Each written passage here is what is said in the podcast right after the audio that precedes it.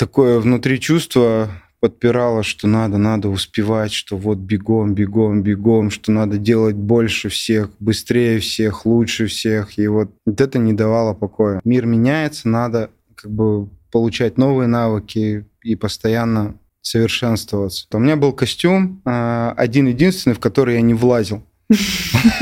Я понимал, что у меня реально нет денег купить новый костюм, но мне надо влезть в этот. У меня один месяц. Я вот за этот месяц такой быстренько 10 килограмм спустил, чтобы в костюмчике. Вот это цель. Цель была, и она была достигнута. One to Sky. О зеленых технологиях и свободе выбора нашего общего будущего. Друзья, привет-привет. Это подкаст One to Sky, и с вами Ирина Крамаренко. Сегодня мы с вами поговорим о венчурной экосистеме Skyward Community. И все потому, что в гостях у нас основатель, учредитель, генеральный директор Евгений Кудряшов. Женя, привет. Приветствую, Ирина. Как у тебя все начиналось? У меня прям много вопросов. Одна из причин, по которой ты закончил а, и получил высшее образование, это был вот человек, который тебе сказал, смотри, да, вот подумай, угу. да. Мне кажется, здесь вот сыграл человек роль такую. Вот когда заканчивался оконный бизнес, а, это был тоже какое-то влияние какого-то человека, или это просто твоя усталость, твое осознанность, что все, хватит? Это была усталость лютая, плюс э, брат помог, родной, младший. Советом? А он тогда идеи? в сетевой компании работал, вот, угу. и развивал. И сказал, слушай, тут такой классный продукт, угу. шикарный, приезжай в Тюмень, у нас здесь офис, там познакомлю, расскажу, все покажу. И я тогда собрался с Женей вместе с женой, и мы поехали в Тюмень. Это новогодний, там что-то январь был, начало 2010, по-моему, это был год. Угу. И мы такие сидим, послушали, продукт классный, реально попробовали, такие, узнали, как на нем зарабатывать.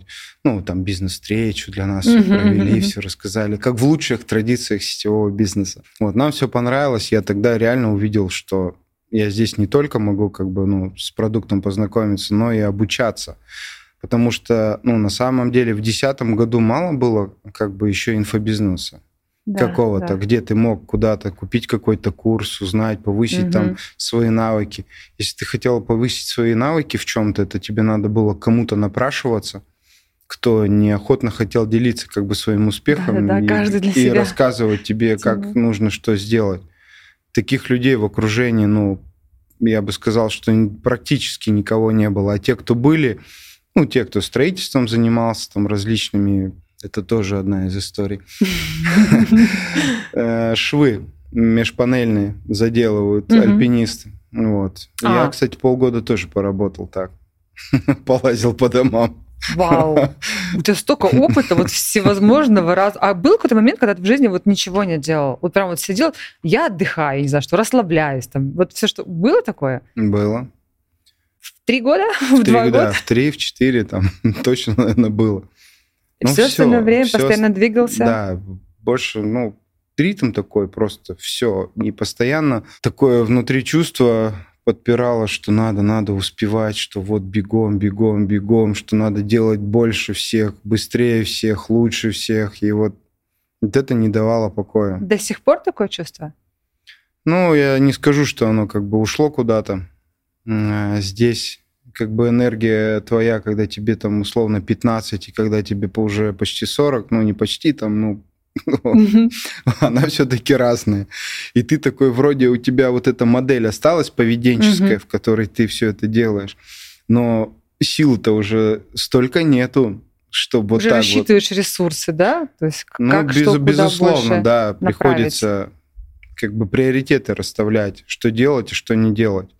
Еще когда тебя окружает, как бы, ну, сейчас там достаточно много там людей, руководителей, сотрудников, если еще им что-то где-то непонятно или возникают какие-то либо диссонанс в коллективе, так назову, mm-hmm. вот, он тоже тебя начинает выжирать. То есть тебе нужно где-то что-то подумать, да, подготовиться там к какому-нибудь мероприятию, либо там подумать о, стратегии, об инструментах, какие можно, или встречу какую-то. При этом ты как бы изматываешься. Угу. Ну, на вот таких не особо приятных моментах. Да, внутренний драйв все равно остался. То есть А как думаешь, с этим рождаются люди? То есть это вот приходит с самого начала, или это как-то вот в течение жизни формируется? Вот на своем опыте, как думаешь? Я думаю, что, ну, есть же, да, много типов людей. Угу. Вот. Все видим одни непоседы, там вообще просто не успокоишь там Угу.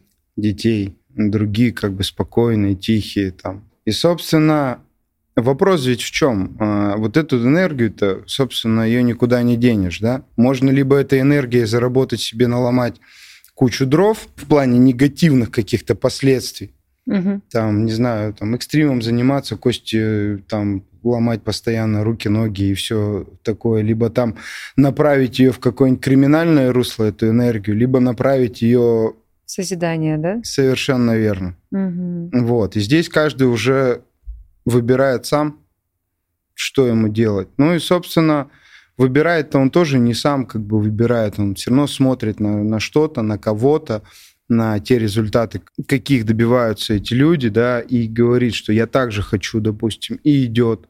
Угу. Я, например, на окнах, что меня очень сильно мотивировало, это реально было вот эти последние, наверное, там три года, это просто каждый день как был определенный тренинг. В чем? Мы, э, у нас заказы были в таких домах, которые там, там две с половиной тысячи квадратных метров, там три тысячи, тут полторы, и вот, и мы приезжали туда, и я такой понимаю, что мы вот сейчас приехали отремонтировать окно, там, условно, там, 3-4 метра шириной и высотой, там, по 4,5 метра из красного дерева, вот, которое приехало из-за границы. Мы это умели очень классно делать, ремонтировать. Я понимаю примерно так, значит, это окошко там стоит тысяч примерно 800 а, вот, в рублях. Одно. А их там условно там несколько тысяч квадратных метров. И вот это вот реально была мотивация. Стимулирует, Потому да? что мы не знали, кто хозяева этих домов. Я потом позже узнал, не буду это на сегодняшней нашей встрече рассказывать. А, Но это мотивировало, потому что ты смотришь и смотришь вокруг и понимаешь, что да, действительно, это же люди, живые люди там, что нифига себе, что ты как бы тут работаешь месяц, да, и ты как бы вот твой доход на уровне как бы половины этого окна условно там. Собственно, и что нужно делать на самом деле, чтобы у тебя был там такой же дом, допустим. Это потом только приходит осознание, что зачем тебе этот дом, там 2000 квадратных метров, то есть он тебе вот просто вот не нужен. Да. Вот, а тебе нужно то там, где тебе хорошо, и там условно там 200 там, квадратов на всю твою семью, этого будет достаточно. Мгм. Что еще? Ну, это тоже такие переломные моменты, и каждый раз, когда ты там устаешь, упахиваешься, ты потом приезжаешь, видишь, блин, думаешь, круглыми сутками пашешь, но ничего не меняется. Как бы, да, доход есть, да, ты там все себе можешь купить, все позволить, в принципе, ну, по тем потребностям, потому что, ну, не было там каких-то там лухари потребностей, там, Мгм. чтобы, не знаю, гулять на широкую ногу, нет. Но хватало абсолютно на все. А в Так. какой момент, хорошо, ты приехал, а, значит, к брату, он тебя переманил, да, сказал, я тебе покажу, как все это красиво и не так, как ты Мгм. вот до этого пахал, да? Хорошо, вы посмотрели, и потом что? Что было вот с этого момента? С того момента мы приступили к работе. Там был стартовый комплектчик, как всегда. Мгм. Вот, приобретаешь, начинаешь как бы делать то же самое, что делают остальные. Это сидишь по холодным, звонишь, приглашаешь. Ну, не всегда по холодным. Всегда люди Мгм. приходили там на процедуры, на косметическую. Вот, оставляли рекомендации. Мы звонили по этим рекомендациям. Тоже приходили от них другие, другие, другие. В этом заключалась сама продажа, собственно, что продукт классный, нравился, и он действительно был классный. Потом всех оставляли на вторую часть. На второй части после этой процедуры, кто оставался, рассказывали, что вот как эта вся система работает, как с ней можно зарабатывать, показывали примеры тех, кто там зарабатывали там уй, сколько. Вот. Их было не так уж и много, но все старались. И самая главная ценность, в чем была, это действительно ну, рекомендация, наверное, всем, я бы сказал. Ну, не всем понятно, что зайдет, да, но вот рекомендация такая, что найти сетевую компанию, в которой есть крутое обучение по продажам, там, по лидерству, по всему, тому, что необходимо для предпринимательства, это дорогого стоит на самом деле. Кто-то к этому негативно относится, что там, ой, там, там 50 тысяч рублей надо что-то купить. Но по остальному это практически все бесплатно же. В тебя вкладываются так, как никогда просто. В тебе заинтересованы так, как вот никто другой, кроме mm-hmm. твоих родителей, наверное, и самых близких твоих людей. И они делают все, чтобы у тебя получалось. И вот важно тоже, чтобы наставник, да, был суперский. Вот у нас, нам очень сильно повезло. У нас наставник была Галина Киселева. Она очень много нам чего дала. Mm. И мне, и брату, и вообще в целом. Потому что, ну, человек, который с большим опытом, и она этим опытом постоянно делилась. Вот там мы проходили различные тренинги, у нас были интенсивы. Но это были те интенсивы, которые ну, других сложно было где-то еще получить. То угу. есть не было там пойти куда-то на курс, купить этот курс, где-то что-то пройти. Возможно, и было, но так как, э, опять же, интернет, и интернета не было еще тогда угу. такого нормального, Такого. чтобы угу. там с телефона можно было что-то найти, расколупать. Вот. И, собственно, каждый из этих партнеров наших, с кем мы в одном офисе работали, вот мы друг другу помогали, все были все были как бы, все радовались за всех. Вот, это была такая суперская, классная атмосфера, реально была вот суперская команда. Я очень благодарен этому времени, он продлился как бы не так долго, там один год, но за этот год мы там, не знаю, как за 10 лет, наверное, или бывает у людей за всю жизнь столько событий не проходит различные тренинги. Это когда ты такой занимался окнами, умел там общаться на строительном языке, условно. Uh-huh, uh-huh. Вот, и тут тебе там тренинг. Ну, я сейчас просто вспомню, я помню эти тренинги, когда надо было просто там по улице пройти, там хотя бы там здравствуйте сказать.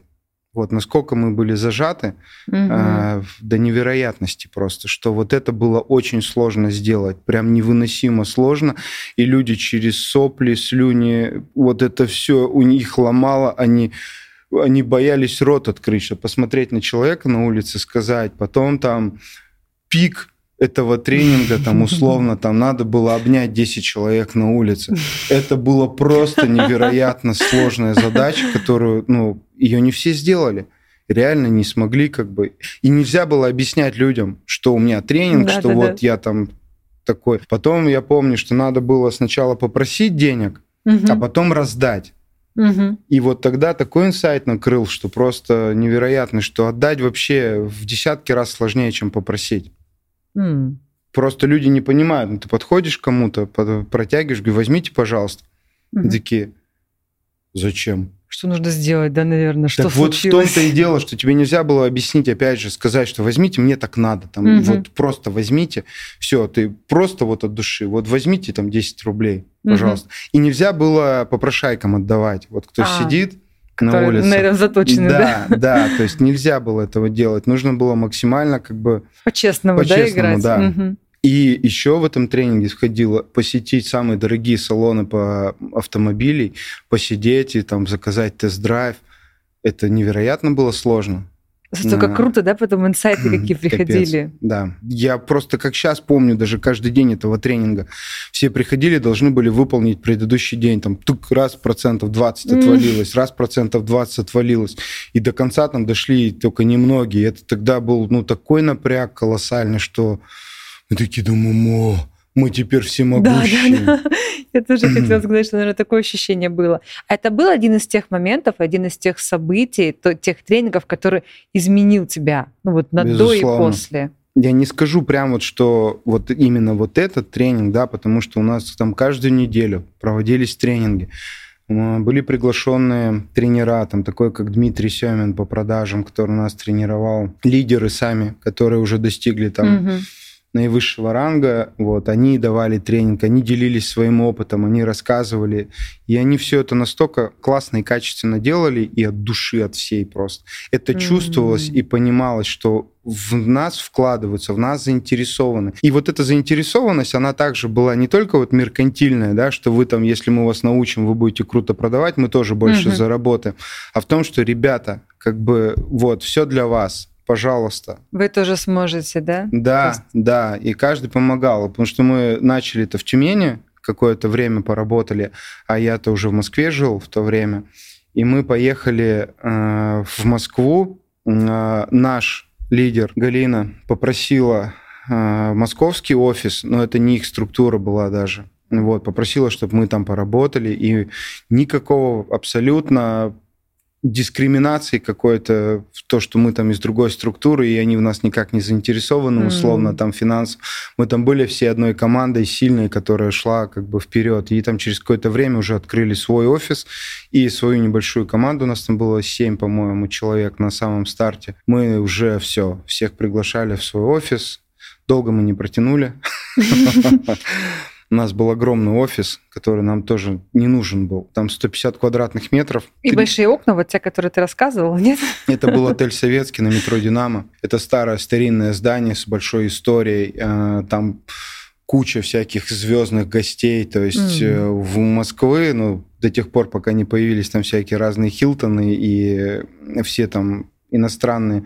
Вот, отель советский – это история. У него там mm-hmm. театр на первом этаже еще. Там думали, ну, надо брать большой сразу, чтобы под масштабирование, чтобы под все, да, все попрет. На одной мотивации мы только жили, то есть денег еле-еле хватало из того, что мы зарабатывали, чтобы закрыть за аренду. Это был такой шаг назад, на самом деле, после окон по финансам, потому что там-то ну, деньги были. Угу. Вот, это был шаг назад, но это был осознанный такой шаг, который вот становление тебя называется, ну, меня самого, да, как предпринимателя, что этому научили, этому научили, этому. И создали на самом деле потребность в обучении. И вот это уже потребность, это уже она легла как бы меня как в модель, что надо, что мир меняется, надо как бы получать новые навыки и постоянно совершенствоваться. Вот я тебя слушаю, и я понимаю, что у тебя каждый опыт был настолько разный, и он не повторял предыдущую, да? То uh-huh. есть вначале это такой музыкальный опыт, то есть это одна история, конечно, прикольно все вот эти вот электрички, да, какие-то способы зарабатывания всего. Потом это окна, и когда ты говоришь, что первый же день тебе сказали, ты вышла на заказ, а твой компаньон уехал, и ты вот с нуля начинаешь это да, разрабатывать, доходишь вот до определенных вершин, да, и потом переходишь на другой. То есть ты в каждой своей сфере набирался нового опыта, совершенствовал, принимал это все, что вот было до этого, и шел дальше. Мне кажется, такой колоссальный путь сделан из всего, что вот было с самого начала и вот до текущего момента.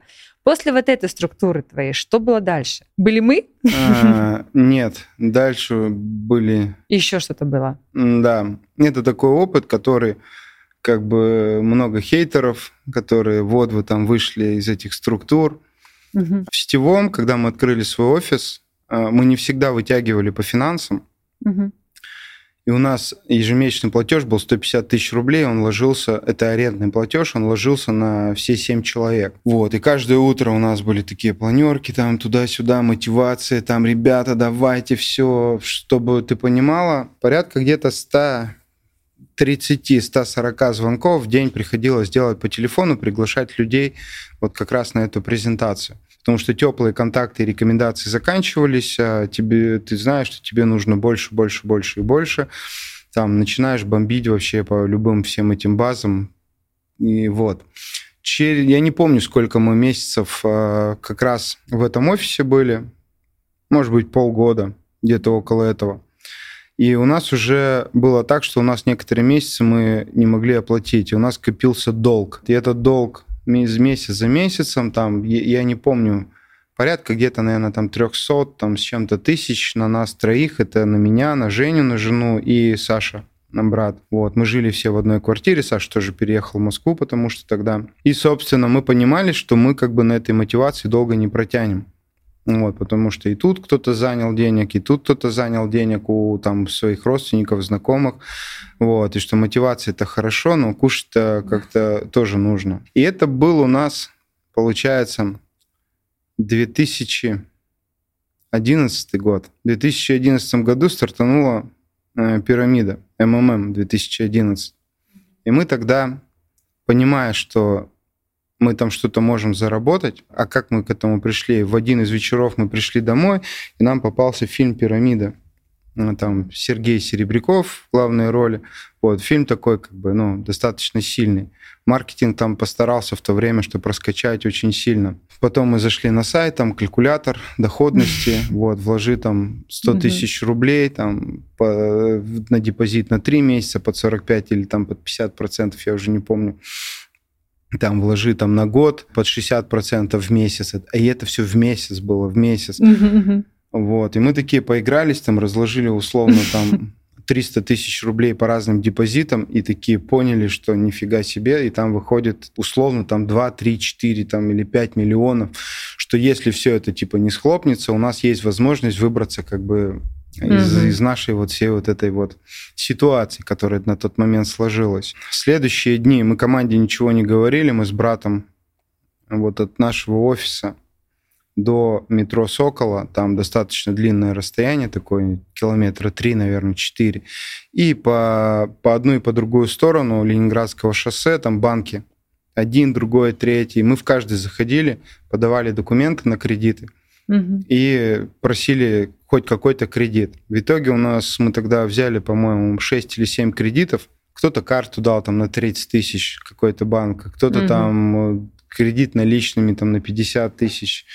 Э, больших сумм не было, поэтому вот сумму там в 300, там, по-моему, тысяч, которую мы примерно такую брали, это было там 6-7. У меня расписание прям на стенке висело. Там каждые три дня надо было ехать в банк, но по-другому никак. Там не было там зайти в онлайн, там пополнить с другой карты, и карты этих не было, кроме этих долгов. Ну и, собственно, весь тот опыт, который мы получали до этого в сетевом, все обучение, вот это все пошло на то, чтобы поучаствовать mm-hmm. по тем правилам, по которым играли все. Ну и, собственно, я как бы не стыжусь этого опыта, это тоже как бы определенный путь, да, потому что, ну, достаточно много там сайтов, ресурсов, где там пишут, вот, там в МММ был, ну и что, ну да, был, и что, ну вот такая вот история у меня, я же не могу ее как бы вычеркнуть.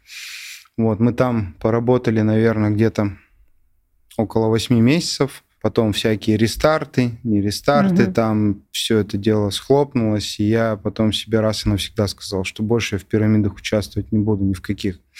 Вот, потому что мы там не просто как инвесторы еще были, мы были как руководители, там тоже строили команду, зарабатывали на партнерке и все такое. Но долго это не продлилось. Потом, наверное, где-то два года, два года таких мытарств, mm. после этого всего, потому что в МММ осталось еще два кредита на тот момент оставалось. Один мама взяла моя на себя и как бы дала мне, а я mm-hmm. туда. Вот второй мне там письмо пришло от знаменитого одного банка, и он как бы мне там выдал кредит наличными, и я тоже это все туда, и это все как бы это все было под занавес. И угу. в итоге как бы вышел с тем, что остались только долги, с которыми потом последующие года потихоньку, помаленьку рассчитывался. Вот. Потом, ну, как бы на месте не сидели, понимали, что надо двигаться дальше. Вот как раз 2000, э, наверное, 12-13 год, это вот рассвет инфобизнеса, когда Андрей Парабеллум угу. привез условно с э, Америки эту модель, начались какие-то первые тренинги, а мы понимали, что на инфобизе тоже можно зарабатывать, думали, давай сделаем там тренинг по продажам, будем его продавать. Потом э, волей случаев э, я попал в тренинговый центр, которому помогал, а, там организовывал видеосъемку, mm. там ставил камеру, транслировал на Ютубе, всю техническую поддержку, которую надо было, вот как Михаил у нас здесь работает, вот я также сидел с аппаратурой, все везде регулировал. А, заодно, пока я это все дело регулировал, регулировал я, наверное, годик если не больше. Я посещал все эти тренинги, я mm-hmm. ознакомился с техниками РПТ, с расстановками по Хеллингеру, то есть участвовал сам неоднократно, потом прошел обучение по РПТ, тоже как один из участников был, и потихоньку начал втягиваться в психологию, то есть что, где и как, и мне это тоже стало нравиться. Там и в этом тренинговом центре организовал небольшой отдел продаж. Вот, долго мы там не смогли э, с братом поработать возник определенный конфликт, и мы как бы решили, давай мы сами начнем. И это сами начнем, сами будем запускаться, давай сейчас сами себя упакуем, там что-нибудь mm-hmm. мы это все сделаем. Вот, перед этим еще предшествовал, наверное, какое-то время я еще в такси работал. Сколько опыта, сколько знаний. Да, пока работал в такси, кстати, каждый вечер сидел, писал программу, которая бы регулировала отношения между таксистами, самим оператором, заказами. Потому Регламент, что, да? Да, там что было? Было куча приложений всяких разных, угу. там был очень много, и у каждого свое приложение, они все были... Я работал одновременно, по-моему, в четырех службах такси. То есть у тебя на телефоне стоит четыре приложения, и ты в каждом mm-hmm. ходишь там, тут, о, тут забрал заказ, тут выключил, тут mm-hmm. забрал, тут выключил. Вот, Яндекс тогда уже развивался, но еще пока не, как бы не так, что прям там на полную мощь был, и вот приходилось в отдельных. Я приезжал, просто сиделся, писал как техническое задание условно, как можно сделать так, чтобы было круто, и как можно составить всем им конкуренцию. Потому что я, получается, побывал как водитель, я понимаю об этих всех проблемах, я понимаю потом дальше, как работает система распределения заказов, да, то есть начал продумывать, как маршруты должны работать. Ну, что-то надо было делать. Я просто, ну, не мог сидеть как бы на попе ровно. Вот, и это все дело по ночам. Вот, потом с утра там до вечера там тренинговый центр, различные тренинги, там запуски. Я еще там YouTube, по-моему, вел, раскручивал ролики, проходил тоже обучение, Ого. поэтому вот, выводил их в топы достаточно быстро угу. по тем ключевым словам, которые они должны были там выйти. Вот, вечером такси, все вот это вот, вот так. Потом я понимал, что надо идти на обучение. Вообще что помимо того, что МММ показала, как можно зарабатывать много денег, не хотелось возвращаться как бы на предыдущий уровень, mm-hmm. потому что ты уже понимаешь, как было классно как бы на том уровне. Но Вселенная как бы она и показала, и потом забрала. И забрала это все, ну, мы не готовы были. Вот mm-hmm. я был тогда не готов, потому что начинала немножко сносить голову, вот, что все дозволено, все позволено, как бы что хочешь там ешь, что хочешь пей, угу. э, вот, и какая-то такая вальяжная жизнь началась, которая как бы никак э, не двигала вообще в принципе меня как угу. личность куда-то вперед и чтобы достигать каких-то новых вершин. Вот, Вселенная тогда увидела, что да, человек не готов, вот тебе обратная сторона, с минусом. Вот теперь вот, вот это твое сейчас комфортное состояние, из которого тебе надо выбираться. Угу. Вот, и мы выбирались выбирались как могли. Но я тогда понимал, что нужно начать обучаться и инвестициями начал искать вот уже тогда в интернете, а кто вообще, какие проекты есть, куда можно инвестировать, а у кого какие партнерские программы, как с ними можно заработать. Тогда, конечно, честно признаться, было, наверное, 95 или там даже 98% одних пирамидосов, Mm. Вот просто как под копирку. Период Только такой, они да? назывались одна, мы там брокерская компания, мы там трейдерская компания. Как, как только это mm-hmm. все не называлось, у всех судьба была одна и та же. Там полгода кто-то, у кого-то год, кто-то там два максимум, и все это дело э, соскамилось. Вот. Но я тогда как раз э, задумался об обучении и нашел э, несколько тренеров. Нашел одного, который тоже свои курсы по инвестициям. Я его слушал, слушал, слушал, и он однажды такой сказал такую фразу в ролике, я как сейчас помню, он говорит, блин, вернулся сейчас э, с тренинга своего преподавателя, своего учителя. Это были крутые выходные, мы столько там, но я, и у меня такой запрос сразу в голове я бы хотел там познакомиться с твоим педагогом, у кого там ты обучался, чтобы я тоже бы хотел у него учиться. Вот. И так получилось. Я познакомился с его педагогом, и как я это понял, я на сайте педагога, его учителя, нашел его отзыв. Вот. Я думаю, вот так-то оно получилось. И этот учитель, а, его зовут Андрей Хавратов, это основатель фонда Skyway Invest Group – это тот первый фонд, который, собственно, появился после РСВ. Угу. Он стал самостоятельным а, где-то осенью 2014 года. И Андрей, а, когда я у него прошел обучение, я ему тогда предложил свои, предлагал свои услуги, давай тебе ролики выведу там в топ по запросам, потому что у него была Академия частного инвестора. Mm-hmm. Я таким образом там прошел я не помню сейчас точно сколько, там один или два или три курса. Собственно, помог ему с роликами. И он потом, когда все дело закручивалось вокруг тогда еще под названием все Skyway, угу. он меня пригласил, говорит, приходи, послушай. Мы пригласили главного инженера, разработчика новой там струнной технологии, струнной дороги. Я такой, Думаю, Андрей, ну ты-то куда полез, а? Одни пирамидосы кругом. Думаю, сейчас еще здесь. Новые дороги, струнные какие-то дороги. Хоть бы, думаю, легенду вы придумали нормальную. Потом у меня что-то в моем, как бы тогда еще курином мозгу на то время. Ну, я по-другому никак, потому что я не, ну, не так среагировал да, на эту информацию я задался вопросом, думаю, у него 100 тысяч примерно э, студентов в его mm-hmm. академии. Думаю, неужели он как бы пойдет и начнет рассказывать о каком-либо mm.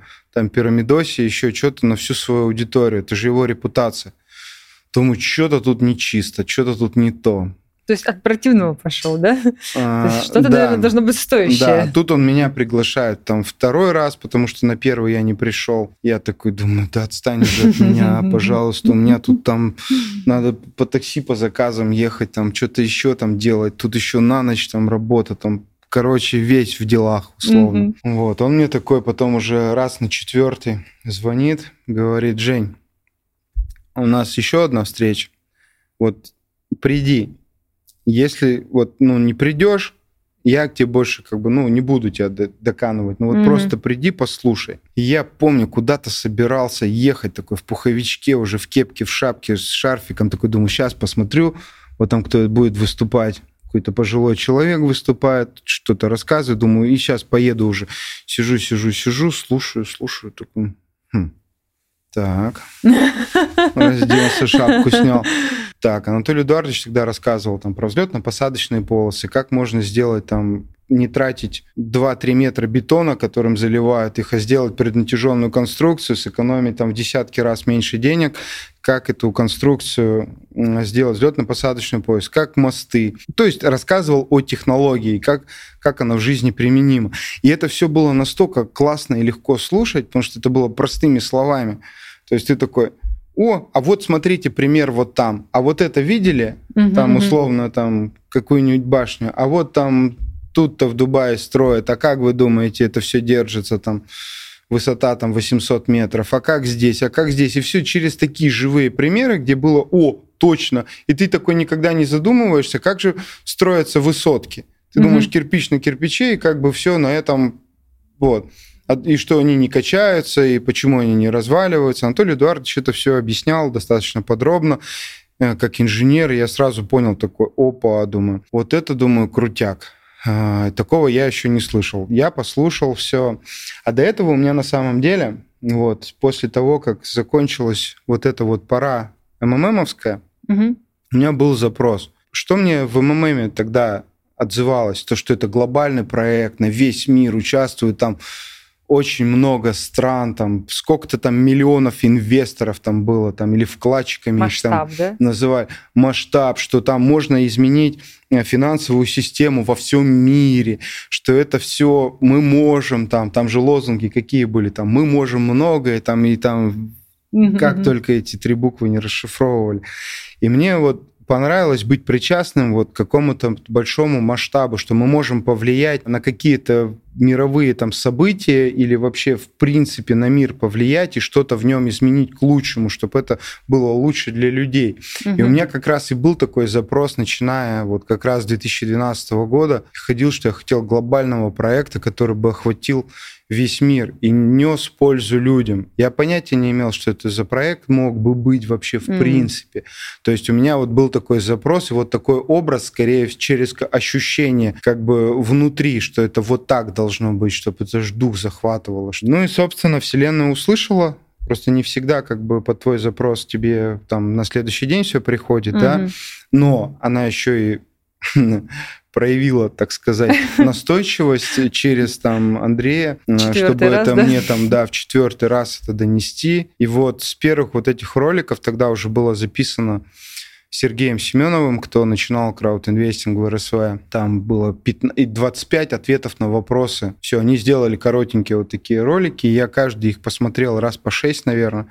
Я это все дело быстро скопировал, сделал свой YouTube-канал, начал эти ролики продвигать, чтобы они везде... Ну, то есть начал пользоваться тем инструментарием, которым я тогда владел, вот, начал заниматься этим маркетингом. Через какое-то время там была первая конференция, а, она проходила где-то гостиница университетская. Это было, если не ошибаюсь, 31 марта или 30, или 30 марта это была конференция 2014 года. Я пришел, а время тогда было такое, что как бы денег хватало, ну, просто с голоду не помереть, вот, чтобы там за квартиру. А, вот это тоже отдельная история с квартирой, которую я должен был за полгода денег арендатор, арендодателю. И пришел на ту конференцию, которая да, проходила. Да, да, пришел угу. на ту конференцию, но прежде чем прийти на нее, а, я понимал, что мне нужен какой-то костюм, и нужно в этом костюме туда прийти.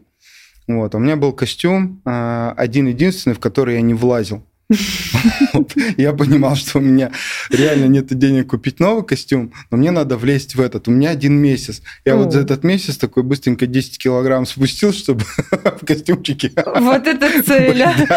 Цель была, и она была достигнута. И вот как раз на этой конференции мы познакомились э, там с Сергеем Семеновым, с Виктором Бабуриным. Второй день у нас был такой как бы неформальный, все собирались там в большой какой-то переговорке, и мы сидели, рассказывали каждый о себе, кто что видит, чем бы мог помочь проекту. Как бы я высказал там свое видение полностью чего не хватает, потому что там, ну, там одного, второго, третьего не было, потому что все начиналось. Помимо того, что я это все типа сказал, я говорю, могу это все дело сделать. Вот, и мы на следующий день встретились с Сергеем Семеновым. Серега сказал, ну, у нас отдела продаж нету вообще никакого, типа, на текущий момент некому обрабатывать заявки, не с кому отвечать на вопросы клиентам вообще, клиентам, инвесторам. Вот, и, собственно, нужна, нужно выстроить эту работу. Я за это взялся, но это было так, что взялся я за отдел продаж, но при этом еще и надо было все инфраструктуру IT развернуть, купить все оборудование, найти подрядчиков, кто нуля, настроит да? телефонию, да, CRM-систему. Тогда еще нельзя было взять AMA CRM, условно, там через API подключиться, отправлять туда заявки, обрабатывать. Тогда еще, ну, это только AMA тоже только начинались они, и там еще не было стольких возможностей, как сейчас. Собственно, мы там, я находил подрядчиков, кто будет пилить, и то это все дорабатывалось под отдел продаж, сидел с этой базой, там нанимал первого, второго, там какие-то средства в туалете закончились, там надо купить, с утра заехал в магазин, там купил салфеток, всего остального, обеспечил офис, там вечером, фу, там в 7 часов все ушли, там несколько сотрудников, все, думаю, вот теперь могу поработать. Там часов до 10, до 11 вечера поработал, без пробок там за 40 минут долетел до дома, лег спать, чтобы без пробок быть снова в офисе. В 6.30 выезжал, в пол восьмого там уже был в офисе, рабочий день с 10, вот я с пол восьмого до 10 поработал, потом все приходят, это текучка, операционка, все, потом в 7 опять уходят, и вот так вот в таком режиме у нас там был отдел продаж, если не ошибаюсь, по-моему, я создал 34 человека, это было три группы, это вот если представить сейчас фильм этот «Волк Солл-стрит», когда вот эти брокеры сидят, звонят, это было примерно так же. Же mm. планерки все остальное тоже так проходило? Планерки проходили каждый день с утра, а, в 10 примерно где-то до 10-40. В стиле Волк-стрит? Мы брали определенные звонки а, по продажам к их менеджеру, потому что я проверял а, все звонки я сидел, слушал. Mm. Не было CRM-системы, которая бы могла определить, что менеджер поработал, и он действительно после его звонка оплатил. Mm-hmm. И при этом приходилось прослушивать звонок, ставить галочку напротив каждого платежа. Своя что, система, да, да? Своя система была, что, да, что да, действительно, благодаря этому менеджеру а, но мы очень трепетно относились и сейчас, и в том числе относимся к тому, что вот к этим расходам, да, что нельзя было, как бы, ну, мы понимали, что это инвесторские деньги, мы с них платим зарплату, да, мы благодаря этому увеличиваем оборот, увеличиваем, помогаем проекту, и это все, ну, огромная работа была. Планерки были там, с 10 там, до 10-40 каждое утро. Мы разбирали звонки, делали какие-то определенные выводы. Угу. Кого-то потом брали, кто-то публично брал, звонил клиенту, мы опять тут же разбирали, да, то есть и это было настолько интересно, мы никого не гнобили. То есть, нет, и что, да так вообще нельзя. Mm-hmm. Такого не было. Мы каждый друг у друга... Вот они учились, да, и все это дело, ну, я организовывал по утрам, и это давало колоссальные результаты на самом деле. На большом объеме таком, когда много людей, и мы каждый раз это все отрабатывали. Вот команда, ты э, постоянно говоришь в каждом проекте про то, что вот сильная команда, которая мотивирована, которая понимает цель, которая видит там, вот мы сейчас в А, да, точке, мы должны зайти до Б. И вот, вот этот процесс, он важный. Насколько он важный, как ты считаешь? Вот еще раз, да, подытожь, наверное, насколько команда важна в любом проекте? Вот прям сильная команда. Ну, если не хочешь, там через два года тебе уже могилу копали, вот, что ты уже закончился и сяк. Все остальное это команда. Здесь, ну, нереально как бы самому что-то сделать. Можно, да, безусловно, до какого-то определенного периода можно. Я бы еще мог там быть и менеджером по продажам, я это тоже периодически делал. Я был еще и условно там служба контроля качества, когда мне надо было разгребать еще конфликтные ситуации, когда наши менеджеры звонят, а потом к нам обращаются партнеры и говорят, что ваш менеджер кого-то там из наших переманивает куда-то.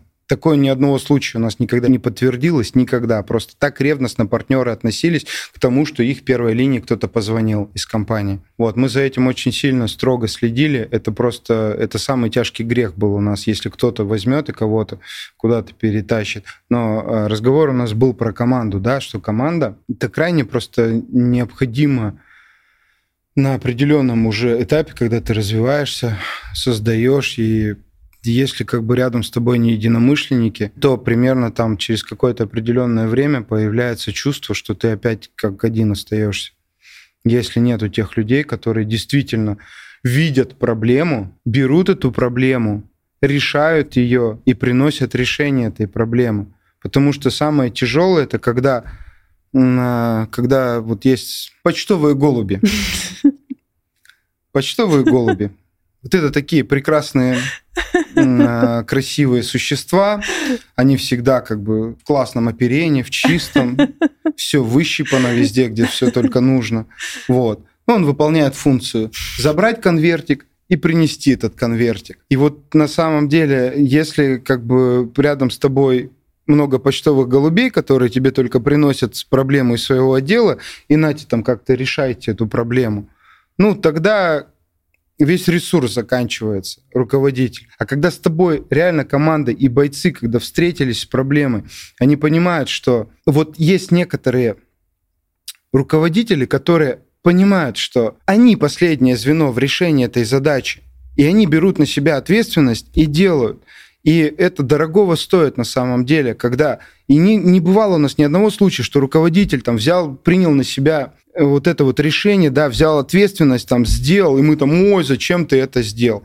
Но в первую очередь медаль тебе на грудь, что ты сам решил, разобрался с этой проблемой, все решил и не принес ее дальше. Но есть как бы, ну, таких случаев, ну, они всегда у всех будут, да, когда голубь тебе прилетает, вот, а ты дальше сидишь, решай.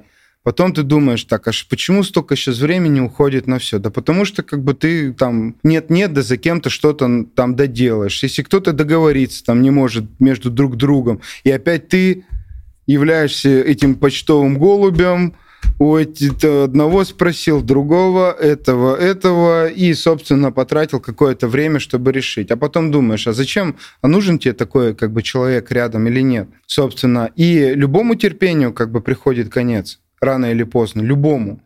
Э, кто-то там может там, не знаю, десятками лет терпеть и вести на себе. Спинка-то натирается, мозоли появляются. И через какое-то время уже, если ты сам как бы, ну, не заканчиваешь такие отношения, то тебе Вселенная как бы по-другому их закончит. Каким-то другим, не на, может быть, не наилучшим, как бы для всех образом, но наилучшим будет там для тебя образом. Вот, это, это один из важнейших моментов когда команда, которая, которая смотрит не вот так, как вот мы понимаем, да, что вот есть вот их, а все остальное меня не интересует.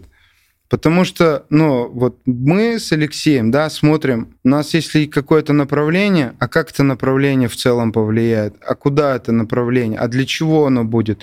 Так, а что, в какие плюсы получит у нас вот это, а, там, вот это отделение и его зона ответственности, какие плюсы получит следующее, а здесь, а как это в целом повлияет вообще на наши общие показатели, которые основные, главные. Так, все. А если как бы человек не видит всего остального по сторонам, а еще хуже, если он не хочет этого видеть, то есть, ну это вот мне это сказали, я сделал.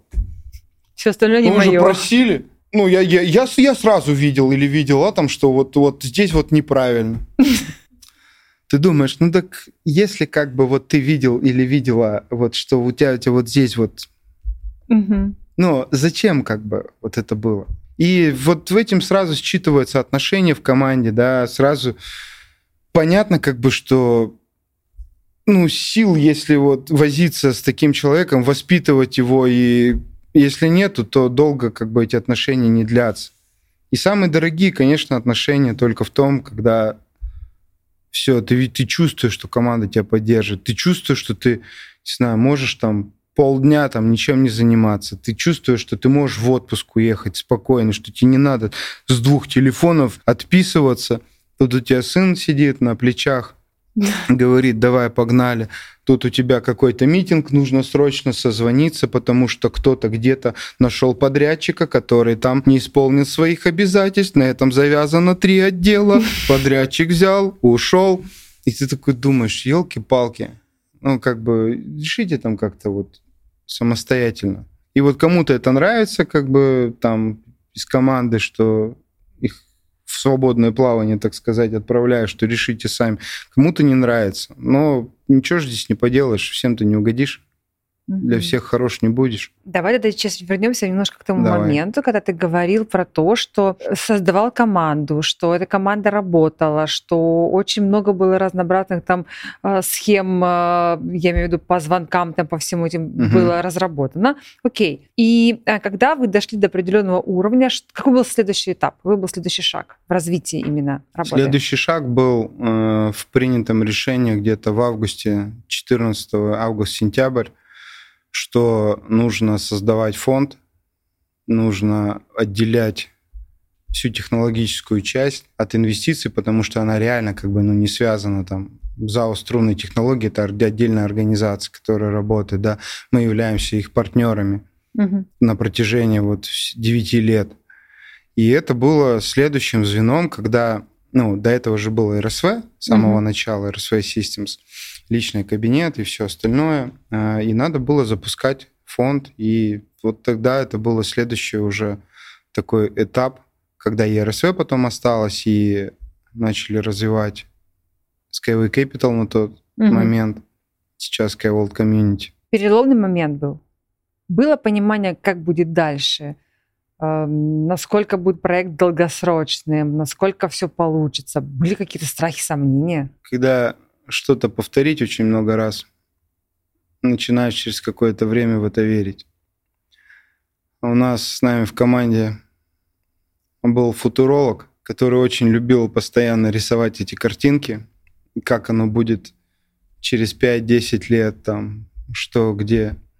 Мы этими картинками вдохновлялись. Анатолий Эдуардович картинки тоже периодически, не так часто, но он их рисовал там постоянно на вебинарах или просто на встречах потому что с ним было достаточно как бы ну, много интервью. Ты просто такой вдохновляешься и все. И тут ну, не, ты не можешь быть уверен на сто процентов, что да, вот это вот сто процентов будет. Вот это сто процентов. Потому что мы, наверное, шли все просто с полуоткрытыми глазами. Потому что вот верили, вдохновлялись и все. Мы не знали каких-то проблем, какие могут по пути вообще возникать.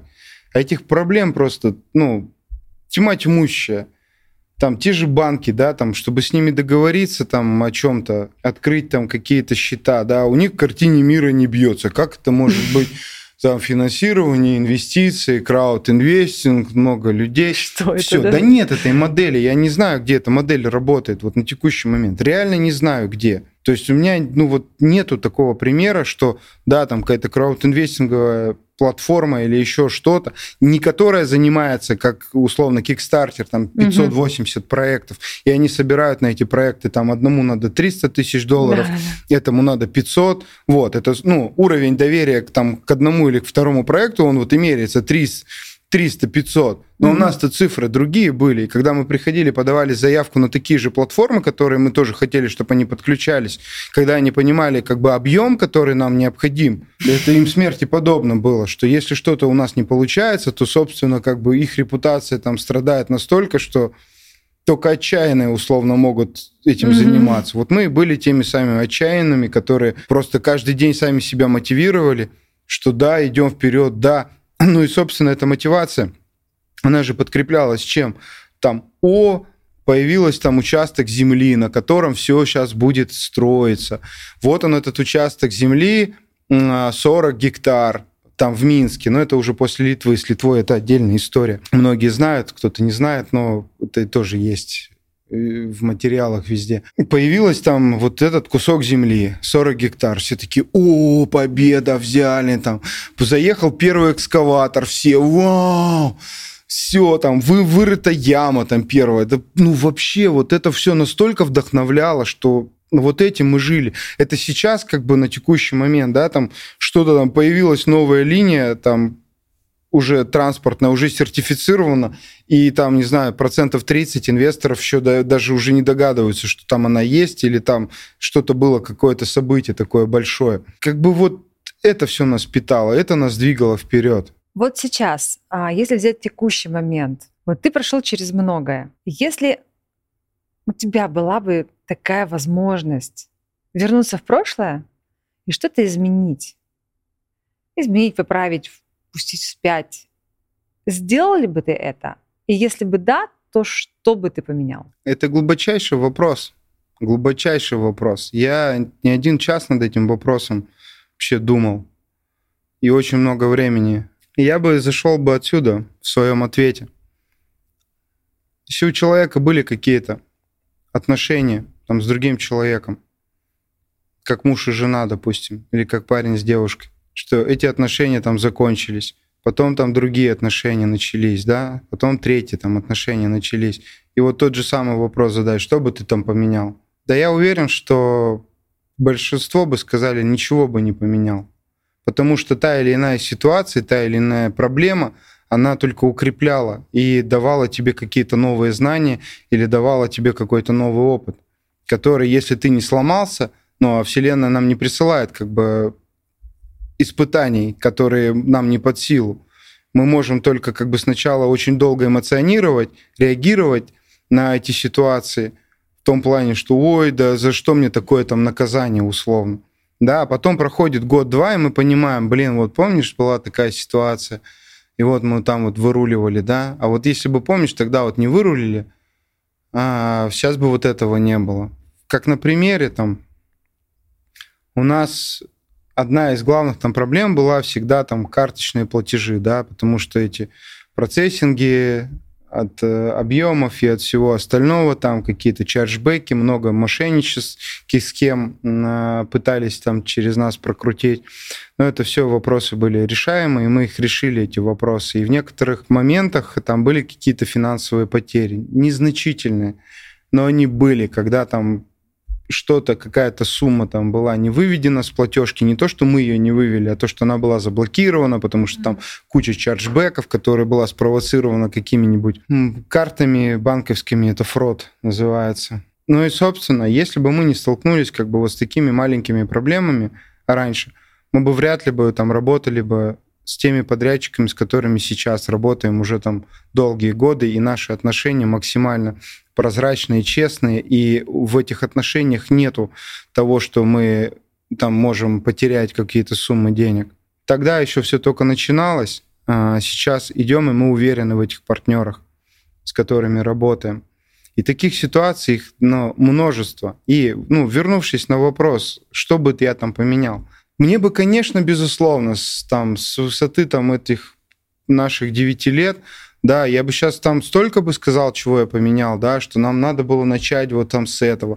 Нам надо было сразу там получать там такую, такую, такую, вот такую еще лицензию, ну или там еще там что-то. Нам надо было тогда где-то находить денег, занимать там и запустить там сразу какой-то определенный процесс. Я, безусловно, сейчас это вот все бы так бы красиво разложил. Да, но к чему бы, мы не знаем, к чему бы это привело. То есть, если бы мы сделали там какую-нибудь там европейскую лицензию какого-нибудь швейцарского фонда на самом старте, да, и к этому бы начали прикручивать еще тогда там условно краудинвестинг, там получили бы какую-нибудь блокировку, там получили бы бан или какие-нибудь санкции бы от этого, это бы отразилось бы тогда еще там на, на проекте бы, что в целом на всем, что и на репутации, и на всем на этом, и что мы бы не просто не дошли бы до сегодняшнего дня. Мы не знаем просто, как те события бы могли изменить. Вот, поэтому, наверное, бы ничего. Видимо, так надо было, что мы не знали просто об этих проблемах что они возникнут, что вот так еще бывает, вот так бывает. Иногда берешь какую-то задачу, там, ну, не, ну, задачу, задачу, там, не знаю, там, найти подрядчика какого-то определенного. Перестрахуешься с одной стороны, перестрахуешься с другой стороны, с третьей. Юристы все проверили. Тут сам, там, не знаю, там, залог какой-нибудь взял, сам знаешь, что там только предоплата и все остальное. А потом тебе вселенная такая говорит, нет, вот еще один был вариантик, и вот он как раз и выстрелил. Вот он и выстрелил. Так что вот, давайте, вот думал, как... Догадаетесь, да? Э, да. Думал денег заработать, а нет, опять опыт. Mm-hmm. Вот, условно, вот из той серии. Ну и, собственно, резюмируя, наверное, этот вопрос, ничего, ничего. То есть вот так нам надо было пойти, вот так мы идем безусловно, с этими с камнями преткновений, с разными. То есть мы тоже там не идеальны были, наделали кучу ошибок, которые только можно. Слава богу, это были не критические ошибки, да, исправляется все. Но некоторые исправляются, такие как репутационные какие-то моменты, да, достаточно долго. То есть для, сейчас для того, чтобы раскрыть суть нашего проекта, да, требуется много времени. Потом человек тебе возвращается из интернета, вот я там нашел какую-то определенную статью о вас, вот, такой-то так. Ты говоришь, задай вопрос, вот, я тебе расскажу, задай. И также сотрудникам говорю, задайте нам вопрос, то, что вы находите. Вы не знаете, кто там написал какой-то ресурс, кто-то о нас что-то написал. Так вы нас спросите, как это было. Я вам открыто расскажу каких мы ошибок наделали, почему наделали, почему вот так вот появилось и почему вот и там сейчас вот эта статья. Да, там кто-то там, хейтеры пишут там, вот там кого-то где-то обманули, кому-то что-то не дали. Да нет ни одного человека такого. Ну, нету. Вот, да, там э, связано там с долгими ожиданиями инвесторов, безусловно, там много событий, которые вот-вот-вот-вот-вот и адресные проекты. Вот, и все мы ждем так же, как и все инвесторы, потому что мы сами инвесторы. Если бы мы ими не были, ну, безусловно, было бы и неинтересно. С этого хочется спросить, твои жизненные ценности, что это для тебя и как они влияют на все твои процессы, на жизнь, на, на бизнес, не знаю, на коммуникацию, на все-все-все. На что ты ориентируешься? Что для тебя важно? Исключать посредственность в работе, во всех процессах. Вот это важно. Чтобы, если, если что-то делать, за что-то браться, то делать это ну вот с максимальным просто выкладкой, с максимальными своими возможностями. Потому что я это не раз испытал на себе. Когда ты вот упираешься в какой-то потолок, если ты вот, ты вот, вот есть он у тебя, да, вот на текущий момент, упираешься в него, и очень хочешь как бы превзойти, то этот потолок, он смещается. Не надо его ломать, он сам двигается наверх, и он все выше и выше становится, этот потолок. И вот э, только вот посредственность какая-то в работе, она как бы вот с ней, я не могу с ней смириться. Не могу видеть, как какая-то работа, как бы, ну, вот она выполнена, но там же вот еще вот это, вот это, вот это. Ну, ну вы же не говорили, как бы там что Вот. Какие ценности? Порядочность в первую очередь. Одна из ценностей. То есть честность в отношениях. Вот эта ценность должна быть. Иначе как бы, ну, загнивать все начинает. Хотела спросить, с чем а, не сможешь никогда смириться, например, или какие-то качества в людях, которые тебе не симпатичны, скажем так. Мне кажется, ты уже ответил. На Вранье.